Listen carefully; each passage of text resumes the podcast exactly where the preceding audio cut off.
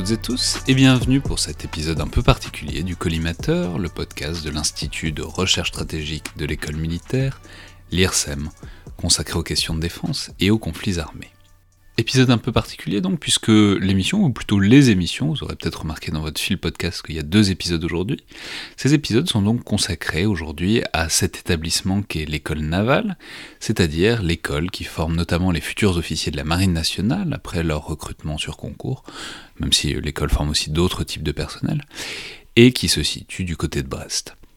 Alors, je, vais juste dire que c'est quelque chose, c'est un univers, c'est une problématique qui me paraît très importante, euh, de se pencher sur la question de la formation des officiers, mais aussi euh, des, personnels militaires au sens plus large, parce que euh, il y a les armées d'aujourd'hui, dont on parle très régulièrement dans le collimateur. Mais ce qui est encore plus important, c'est ce qu'elles vont devenir demain et après-demain.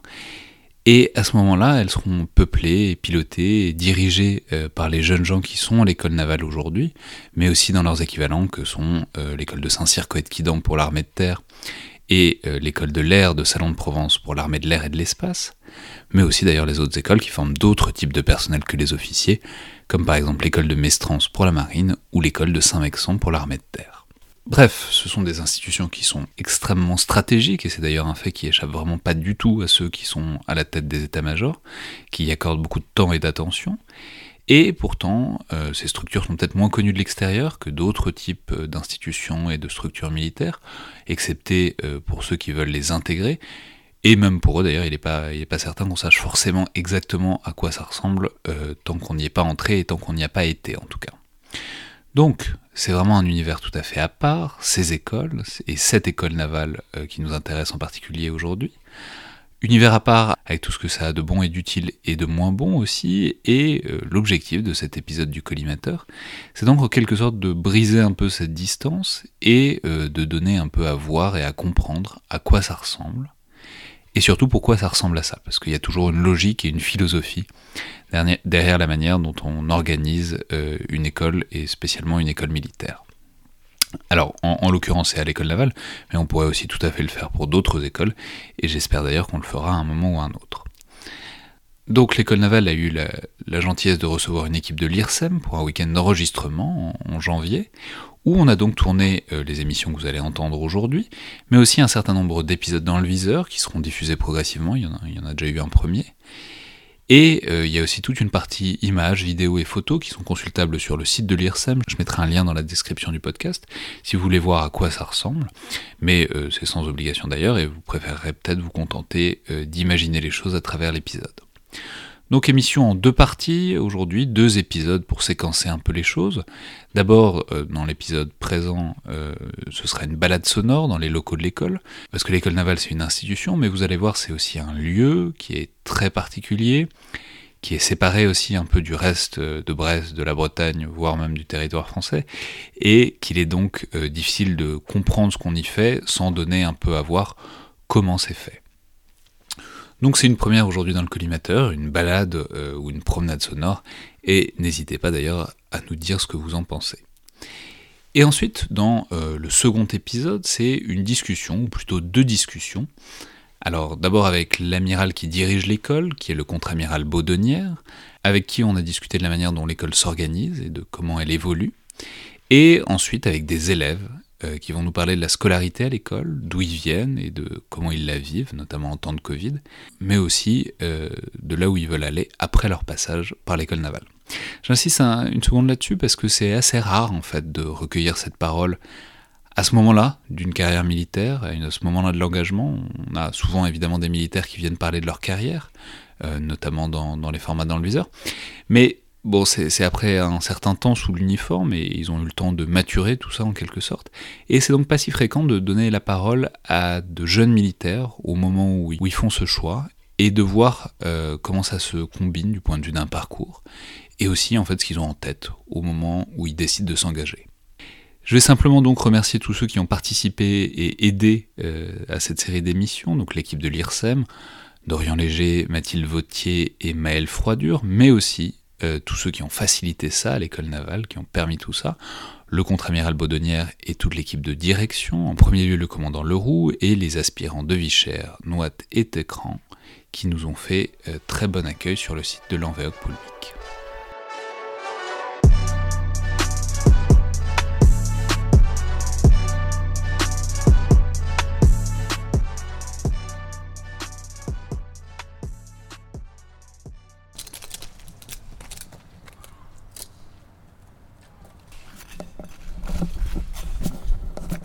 Est donc dimanche matin et je vois un groupe d'élèves officiers euh, en train de faire des activités le long des bâtiments de l'école navale. Est-ce que vous pourriez décrire ce que vous êtes en train de faire? Ah bah, on, est, on est puni, du coup on est en train de désherber ou faire toute, autre activité euh, qui nous sont demandées.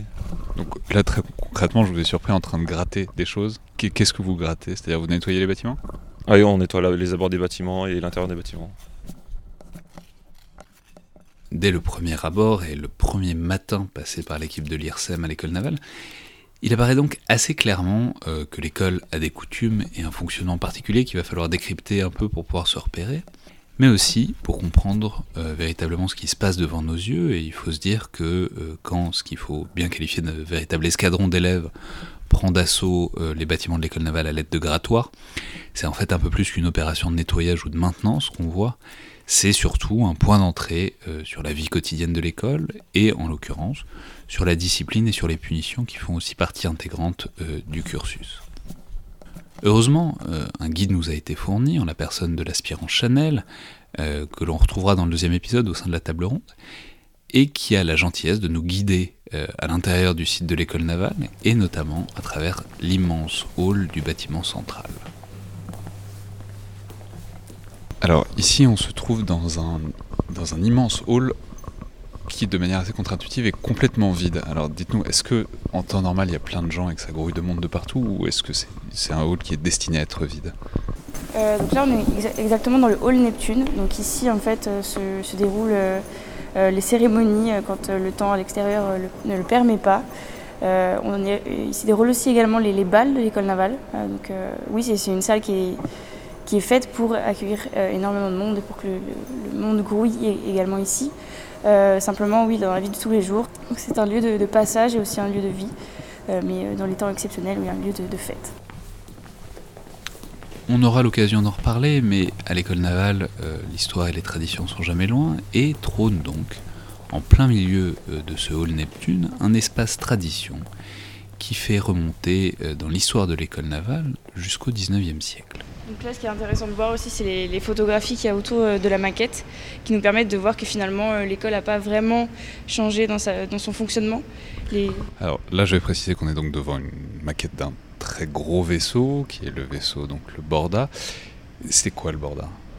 Donc le Borda, c'est l'équivalent de l'école navale euh, dans les, au 19e siècle quand l'école a été créée. En fait, c'était à, bord de ce bateau que l'école euh, avait lieu, qu'on avait cours, qu'on dormait. Euh, on était embarqué. c'était l'école, en fait, l'école navale embarquée tout le temps. Donc en fait, il n'y avait pas de bâtiment à terre à cette époque-là. Tout le monde était en permanence, en, permanence à bord. C'est ça, exactement. Tout le monde était embarqué en permanence à bord. donc c'est de là que vient le terme qu'on utilise pour tous vous désigner, c'est-à-dire bordage, c'est bien ça Exactement, c'est de là que, que, vient le mot bordage. Tout à fait. On aperçoit aussi au sein de cet espace tradition une sorte de, fausse cabine de bateau, euh, toute de bois et euh, jonchée de hamacs, qui appelle automatiquement un certain nombre de questions.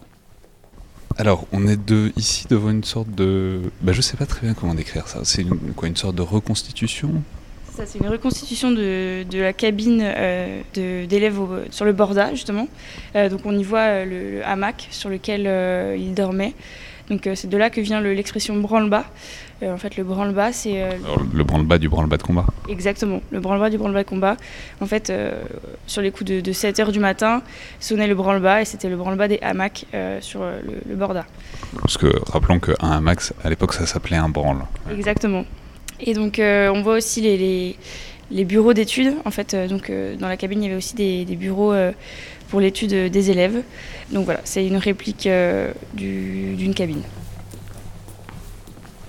Ce borda est donc un peu partout à l'école navale, comme on le voit, qui est parsemé euh, de références euh, soit aux personnages, soit aux divers éléments auxquels il a donné son nom, puisque si on fait le bilan, le Borda désigne à la fois un personnage historique, qui est le chevalier de Borda, scientifique et marin fameux du XVIIIe siècle, mais aussi le navire qui abritait l'école navale au XIXe siècle, ou encore les élèves de l'école, qu'on appelle bordage, et enfin leur bar ou cafétéria qui s'appelle aussi borda, mais qui est beaucoup plus qu'un bar et que l'on retrouvera dans un moment.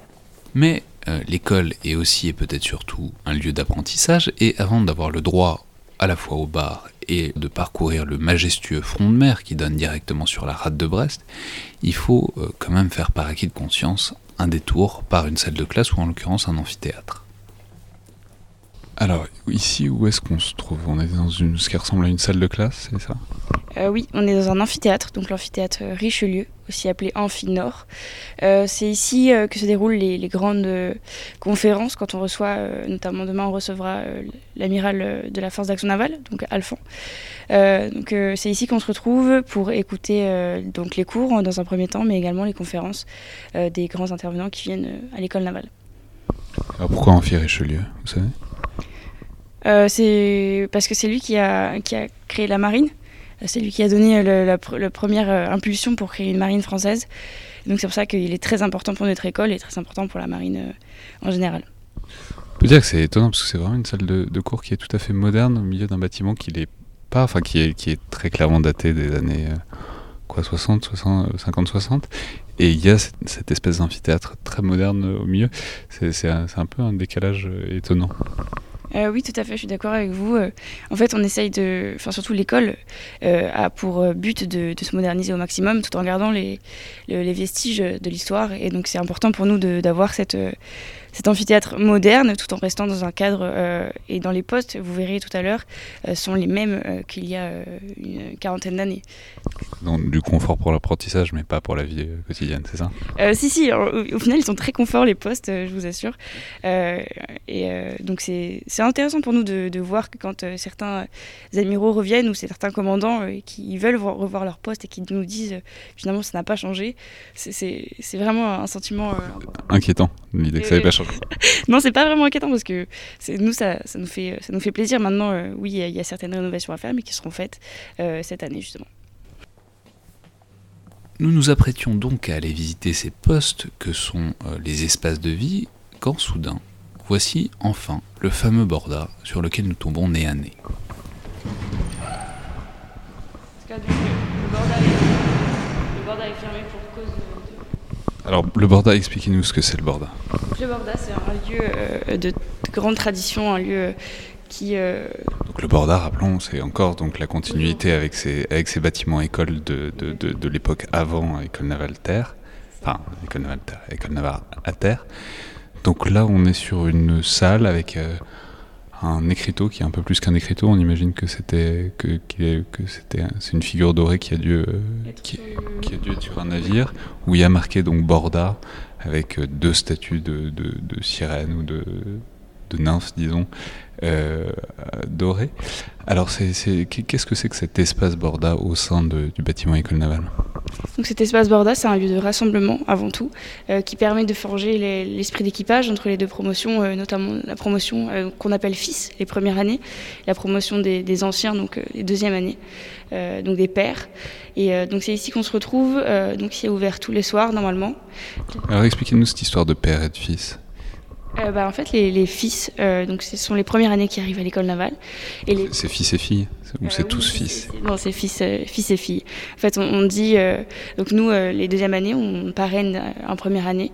Et donc, euh, notre première année, on va l'appeler fille MAF ou fille, fils MONF, en fait. C'est euh, fils mon fils et fille ma fille. Donc, fille MAF, euh, fils MONF. Et donc, euh, c'est euh, donc c'est ce lien entre les deux promotions qui est important à, garder et qui est important pour la suite. D'avoir un repère une année au-dessus, c'est déjà très important. Et donc, on se retrouve tous ici. Donc le, soir pour se retrouver, pour parler, discuter autour, autour, du, autour du bar, etc. Donc, c'est une sorte de salle festive, en quelque sorte, et qui, donc, par une tragédie de l'histoire, est fermée depuis, depuis des, mois- des semaines et des mois, c'est bien ça? C'est une grande tragédie pour nous, vous le comprenez bien. Et, euh, et donc oui, oui, c'est euh, c'est un espace très important pour nous, euh, un espace festif euh, dans lequel on aime se retrouver, et on aime échanger euh, et euh, nos, nos parcours, etc. Ça n'est donc pas encore ça, et la déception est forte à l'idée de repartir sans pouvoir voir cet espace central de la vie de l'école, qui est donc le Borda, l'espace de vie des élèves. Mais, comme on le dit souvent dans la Marine nationale quand il y a un problème, il va falloir faire autrement.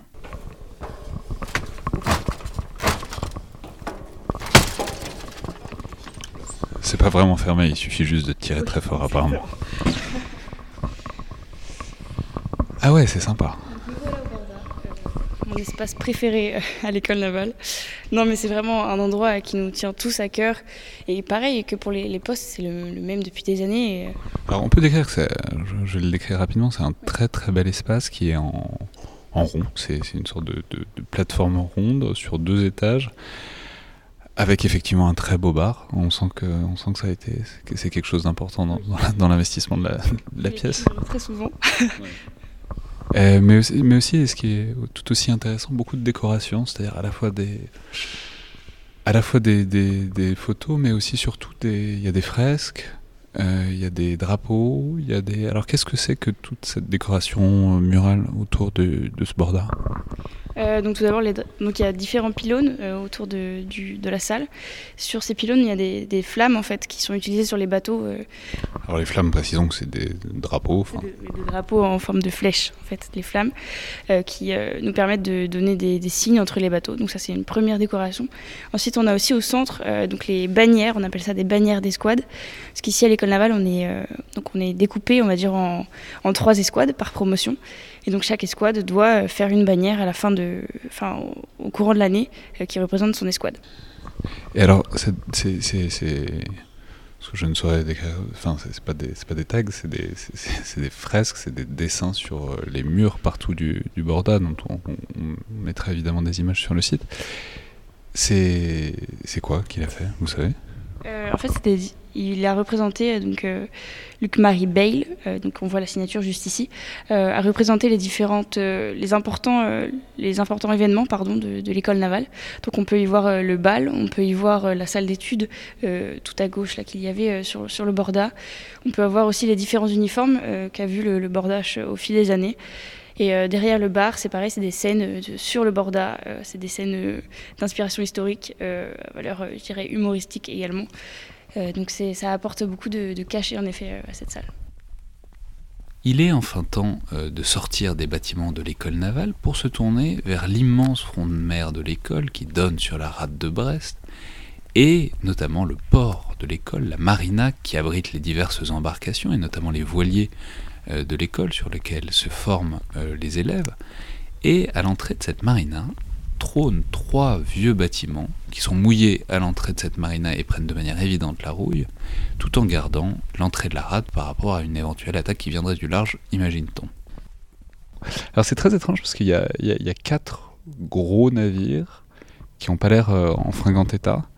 Euh, qui, sont, qui sont amarrés sur, euh, à l'entrée de la marina. Alors expliquez-nous qu'est-ce que c'est que ces navires qu'est-ce qu'ils font là Parce que de toute évidence, ils vont pas prendre la mer tout de suite. Euh, non, justement, ils ont bien pris la mer avant d'être là. Euh, donc, c'est ce qu'on appelle les brise-lames. Donc, c'est des navires euh, désarmés de, de, la marine nationale qui sont mis ici pour, en fait, comme leur nom l'indique, briser les lames. donc, éviter que dans la marina, il y ait énormément de, de, vagues et de courants. Donc, ici, on est en rade, donc il n'y a pas énormément de, vagues et de courants, mais c'est pour protéger, en fait, les bateaux et notamment les, voiliers qu'on a ici. Donc, on a des J80 et, notamment. Et donc, c'est pour les protéger et pour éviter tout, tout, dégât. Nous nous déplaçons ensuite quelques centaines de mètres plus loin vers la pièce qui est peut-être la plus frappante euh, du front de mer de l'école, qui est un énorme canon pointé euh, approximativement vers l'entrée de la marine. Alors, nous nous trouvons à présent devant ce qui, ce qui ne peut pas être décrit autrement qu'un très très gros canon. Et donc, qu'est-ce que c'est que ce très gros canon et pourquoi est-ce qu'il se trouve là? Donc c'est un canon euh, qui a été récupéré du, Richelieu, qui a été désarmé, du cuirassé Richelieu qui a été désarmé. Euh, donc c'est euh, un canon qui est ici pour décorer notre immense front de mer. et pourquoi il est ici? Parce que c'est pour montrer les, vestiges d'une ancienne marine qui, qui maintenant a évolué depuis je, me permets d'insister sur le fait qu'il est vraiment gigantesque. Il n'y a qu'à moi qu'il a l'air gigantesque ou même à vous Ah non, non, il est, vraiment immense. Euh. C'est quand même la moyenne haute du, de la pièce d'artillerie. Oui, oui, il peut, disons qu'il peut lancer des obus de 380 mm, donc c'est un, énorme canon. On a encore des canons comme ça dans la marine? Ou c'est des calibres euh, désuets, disons? Euh, C'est des calibres assez désuets. on, en a des, on en a des gros, hein, mais des, des moins quand même. Alors, une fois fait ce tour d'horizon du site ou d'une partie du site, il faut peut-être rentrer un peu dans le détail de la scolarité quotidienne de l'école navale. Comme on peut s'en douter, il y a évidemment du sport. voire beaucoup de sport.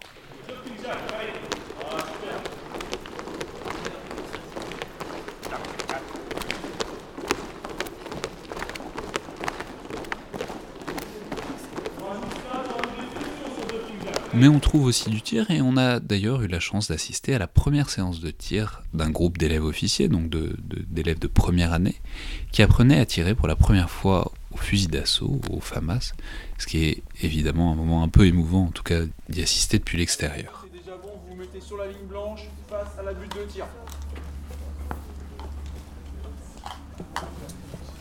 Pour ceux qui, ont, qui démontent les armes, dès que c'est ok, une fois que c'est remonté, pareil, de la même façon, face à la butte de tir. Je vais passer, on vérifie les armes, d'accord? Au début de la séance, on doit vérifier que toutes les armes soient claires. On refera la même chose à la fin de la séance. Alors quand je passe, vous mettez le canon en direction de la butte de tir et vous m'annoncez gaucher ou droitier. Je vais vérifier l'extracteur s'il est du bon côté. Gaucher.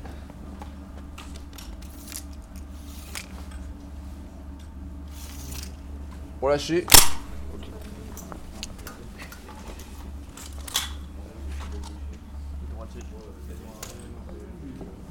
Ok.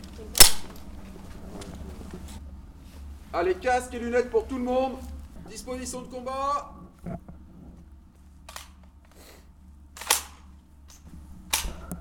Allez, pour 5 cartouches, quand tu veux.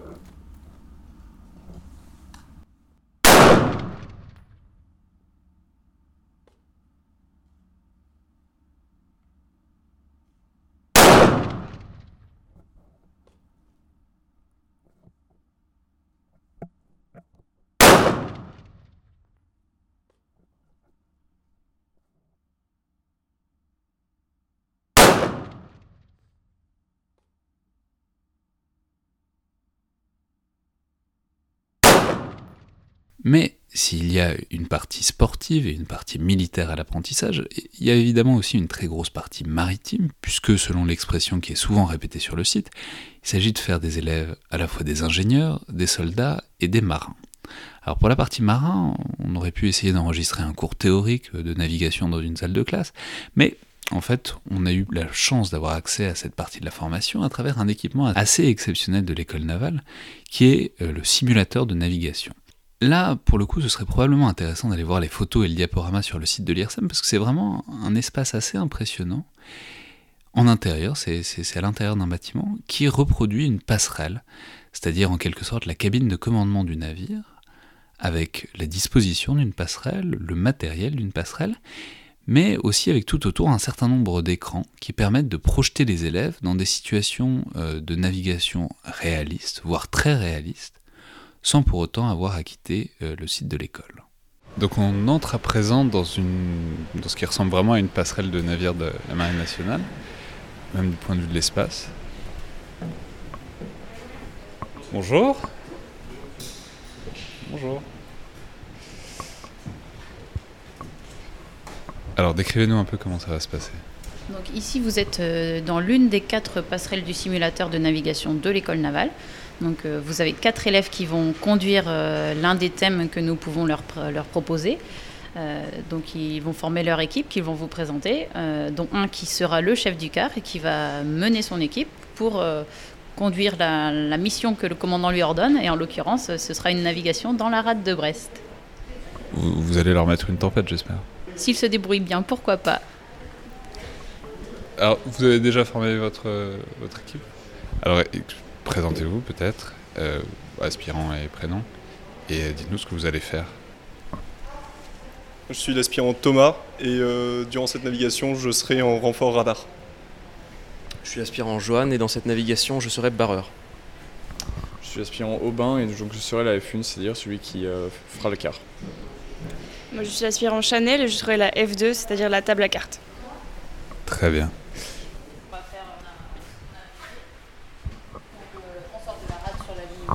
On prend cette route, euh, cette route au 255 sur le Petit Minou et puis on viendra euh, chercher le sud vers l'île Longue pour continuer l'hippodrome de la Grande Rade. On est à deux minutes du prochain pendant pour venir par la droite sur la route au 163,5. Bien. 90. Bien. Bien. Et donc là, dans cette euh, idée-là, on est sur quel bâtiment? Vous, vous leur avez donné quoi comme bateau? Là, ils sont sur un bâtiment école. C'est le premier bâtiment sur lequel ils vont naviguer, donc on leur apprend déjà à naviguer sur ce type de plateforme. Après, sinon, on est capable de simuler euh, quasiment toutes les plateformes que l'on a dans la marine nationale. Et donc là, on est tout doucement en train de sortir de la rade de Brest, c'est bien ça? Alors là, on est dans la petite rade, donc euh, on vient de, de sortir de notre place à quai.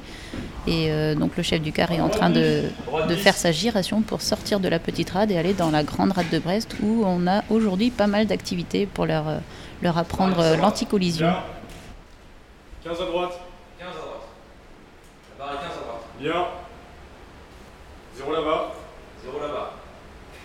La barre est à 0. Bien. Bon, là, nous sortons sur la route au 164. Il y a 1400 yards du prochain point d'ordre pour venir par la droite sur la route au 255. Bien. Qu'est-ce que, qu'est-ce que vous faites? Alors ça ressemble vraiment tout à fait à un radar, mais qu'est-ce que c'est quoi la tâche là? L'objectif, c'est euh, c'est, euh, d'apporter des informations au, au chef du car. Donc, en lui, en lui expliquant si, lui apportant des éléments de navigation. Donc, on trace des euh, différents éléments pour ça, lui expliquer s'il est sur la route, expliquer la, lui renseigner des informations sur la position des bateaux et, euh, et ainsi lui, lui confirmer les informations qu'il a à l'optique. Euh, Là, vous avez du monde en rade de Brest ce matin. Là, on a beaucoup de monde aujourd'hui. Alors là, vous leur avez chargé l'exercice parce qu'il y a un porte-avions, un porte-hélicoptère.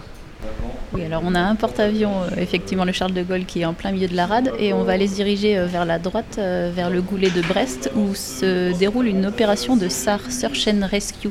Donc on a mis un homme à la mer avec un- une abeille qui va, effectuer son, opération, avec également un hélicoptère. Donc comme ça, ça leur permet aussi de voir tout ce qu'ils sont susceptibles de trouver sur l'eau. Et effectivement, je vois le simulateur est incroyablement réaliste parce qu'il pleut vraiment beaucoup en rade de Brest. C'est- très fort ce que vous faites. On leur a mis de la pluie et on leur a mis un peu de houle pour qu'ils commencent à s'habituer un peu aux futurs mal de mer qu'ils rencontreront sur leur premier bateau. Je dois dire que ça c'est très très impressionnant. C'est le, le- je précise que donc cette passerelle virtuelle ne bouge pas du tout, et pourtant je me trouve moi-même en train de compenser en permanence la houle parce que c'est vraiment extrêmement bien fait. Oui, oui, tout à fait. On a, la passerelle ne bouge pas, elle est fixe. Il s'agit juste d'une impression euh, via les écrans et c'est vrai que c'est très réaliste.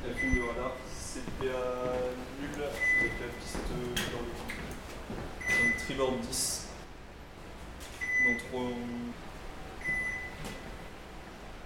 Pour éviter la piste sur euh, l'avant-tribord, je vais euh, tourner maintenant et arrondir, arrondir un peu pour retrouver la route au 255. Oui, vous pouvez. Donc là, aspirant Aubin, c'est vous qui êtes chef de car, donc c'est vous qui proposez la route au commandant. Barre est 10 à droite. Non, euh, le- le- les routes sont euh, choisies par le commandant. En revanche, euh, afin d'éviter euh, d'autres navires, on peut euh, soumettre au commandant la proposition de, de couper euh, un peu une route ou de la rejoindre la prochaine plus rapidement.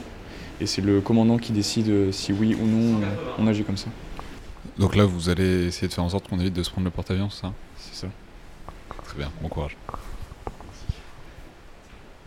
220. Et là, com- comme quoi le commandant est vraiment Dieu, vous venez de, de- de- de faire tomber la nuit instantanément sur Brest. C'est extrêmement fort ce que vous venez de faire. Bon là j'avoue que c'est notre thème de démonstration quand on a des visites dans le simulateur, ça nous permet euh, de montrer euh, à nos visiteurs tout ce qu'est capable de faire le simulateur. Donc là, oui, on peut naviguer également de nuit. Alors, non seulement de nuit, mais en plus vous, la- vous leur avez mis du brouillard. Oui, parce que donc il y a 5 minutes, il y avait un porte-avions pas loin et là il est plus là. Donc, euh, ah, c'est c'est bon, il commence à revenir. Voilà, la brume est passée. La visibilité est revenue, je propose de passer en, en bonne visibilité. On passe en bonne visibilité. Les deux machines avant 4 passer en arrière de route, les deux machines avançant. De route, les deux machines. Les deux machines sont arrivées avançant. Bien. Les deux machines avançant. Les deux machines avancent avant. Vous voici donc pour cette balade. Merci encore à tous et notamment à l'aspirant Chanel qui nous a guidés au sein de l'école.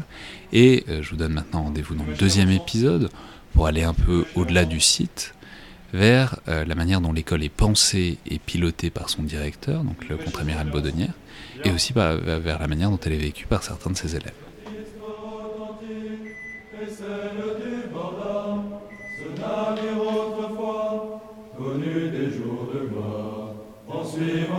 Vaisseaux de l'antique armada, c'est lui qui des marins transportait les amis, c'est vers lui qu'il venait souvent se délasser. Si vous êtes frappé par les bizarreries de notre vieux ponton, de notre vieux ponton, de notre vieux ponton, songez au temps passé, songez au temps passé. Le pont comptait en tout 69 virures, la pomme du grand mât, 69 mètres encore, sur le château arrière, surchargé de dorures. Un très gros numéro était gravé dans l'or, pour cacher ce numéro, on a mis une étoile, et maintenant encore, vous la trouverez là, elle sert à la fois et l'emblème et le voile, et l'étoile aujourd'hui, et l'étoile aujourd'hui, et l'étoile aujourd'hui, et l'insigne du Borda, et l'insigne du Borda. Quand on transformation en école navale, on garde la plupart de ces institutions, et les vieux draps de lit, trouvés à fond de cale, firent une voilure royale pour un pareil ponton, comme un vieux souvenir. On garde sur l'arrière les deux fameux de bois, tristes comme des cercueils, pendant que sur l'avant, malgré son air austère, le chevalier Banda, le chevalier Banda, le chevalier Banda, cherche à leur de l'œil, cherche à leur de l'œil. Quand tout fut préparé, pour messieurs les bordages, on fit prendre au vaisseau son dernier corps mort, la peinture couvrit ses dernières tâches. Sur la poupée l'étoile, on repassa de l'or, et pour changer son nom, sans se donner trop de peine, ça commençait par bord, on l'appela Borda. Si l'on vous demandait la légende ancienne de notre vieux ponton, de notre vieux ponton, de notre vieux ponton. Vous n'aurez qu'à dire ça, vous n'aurez qu'à dire ça.